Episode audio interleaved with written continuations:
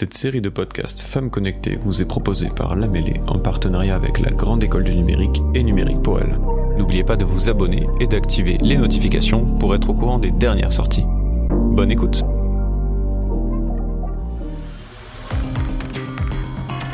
Sally Floyd est américaine. Le bug, le mot, c'est à elle qu'on le doit. Elle est connue pour ses travaux sur les réseaux informatiques, la technologie RAID qu'utilisent de très nombreux routeurs Internet pour gérer la congestion des réseaux. Eh bien, c'est elle qui l'a inventé. Elle a aussi participé à la définition du protocole TCP qui permet de relier les machines entre elles par réseau. En 2007, Sally Floyd était l'une des dix chercheuses les plus citées au monde. Bonjour Lucie. Bonjour. Tu fais partie de celles et ceux plus nombreux qu'on l'imagine, qui sont pas tombés dans la cybersécurité euh, dès le début de ta formation. Euh, tu as fait des études de droit, de gestion de projet. Euh, comment tu t'es retrouvé là? Complètement par hasard. en fait, j'ai fait un bac scientifique, j'ai fait de la comptabilité en BTS au lycée Ozen, j'ai fait la fac, donc AES, et jusqu'à un master 2 à l'UT 1 Capitole. Et j'ai fait un master spécialisé en gestion de projet. Je savais pas exactement ce que je voulais faire. Donc je me suis orientée vers le conseil euh, dans l'IT. J'ai fait principalement de l'assistance à maîtrise d'ouvrage, c'est-à-dire que j'aidais des clients à formuler leurs besoins en termes de logiciels par exemple ou euh, ce genre de choses. Et j'ai eu l'opportunité de travailler après sept mois de recherche d'emploi euh, pour une entreprise euh, dans la cybersécurité. Et j'ai dû me former sur le tas. Euh, j'ai beaucoup de, de collègues qui m'ont aidé à monter en compétences, mais j'avais aucun diplôme en cybersécurité euh, à la base. Donc voilà, c'est beaucoup de travail sur le tas. Et après, j'ai passé des certifications pour appuyer mes connaissances. Donc euh, ce parcours qui est le tien atteste du fait qu'on peut y arriver par euh, différentes voies. Exactement. Maintenant, euh, dans les entreprises, il n'y a plus besoin d'avoir un, parcours très lisse. Tant qu'il y a de la volonté et, j'ai envie de dire, de l'envie de poursuivre dans une voie, il y a toujours moyen de soit faire une formation, soit se former vraiment dans un projet. Et bon, c'est beaucoup de travail personnel, mais ça en vaut le coup. Et à force, on devient le formateur des petits nouveaux sur les projets. À quel moment dans ton esprit le déclic se fait? Je veux dire, tu te projetais pas du tout dans cet univers. Pour autant, c'est celui, c'est ce métier-là que tu exerces aujourd'hui. À quel moment tu te dis, tiens, ça, ça me donne envie C'est à force de, de, travailler. Donc les quelques mois, c'était un peu difficile puisque je connaissais pas euh, vraiment. Enfin, je me raccrochais sur la gestion de projet, mais je je connaissais pas le domaine de la sécurité. On a souvent l'image du cinéma d'une personne avec une capuche euh, sur la tête euh, en train de faire plein de lignes de code.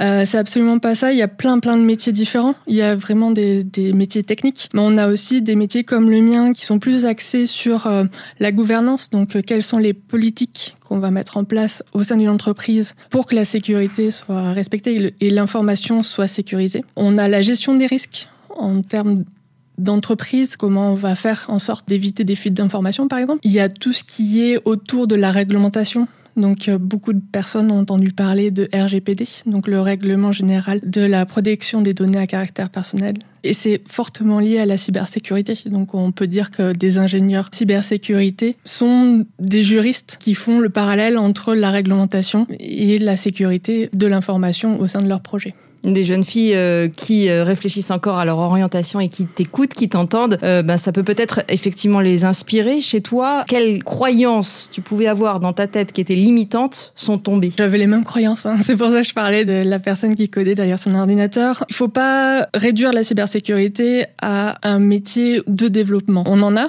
mais c'est vraiment un tout petit pan du métier. C'est beaucoup plus large. Il, y a, il va y avoir des coordinateurs de sécurité. Donc c'est des personnes, ce sont des personnes qui euh, ont une connaissance forte en, sécurité, donc c'est-à-dire euh, en termes de connaissances, mais qui vont avoir un aspect beaucoup plus sur, tourné autour du pilotage de projet.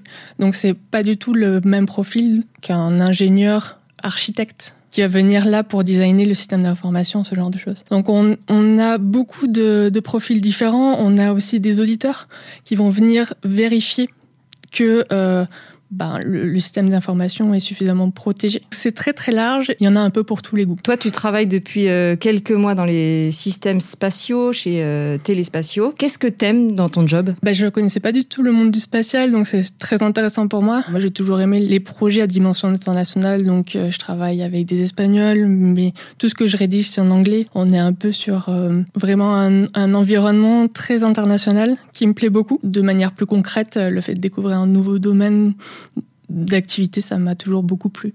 Quel sens tu y mets à ce travail? J'ai l'impression d'être utile dans mon travail euh, de tous les jours parce que parfois il y a des choses qui sont pas très concrètes. On en revient toujours à, à, quelque chose de très appliqué en fait. La cybersécurité c'est que un tout petit pan aussi. On parle plus généralement de la sécurité et après donc quand c'est sur un, un ordinateur on va parler de cyber. On a tous les moyens de sécurité physique, euh, qui sont à prendre en compte. On revient rapidement euh, au concret avec euh, aussi des formations des utilisateurs, faire prendre conscience aux personnes que chacun est acteur de la sécurité au sein d'une entreprise ou de sa vie privée aussi.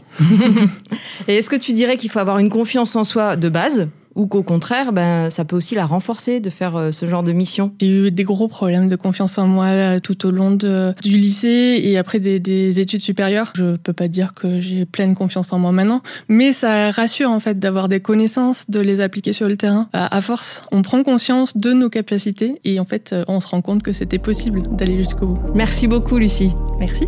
Cet épisode vous a été proposé par l'Amélé Podcast en partenariat avec la Grande École du Numérique.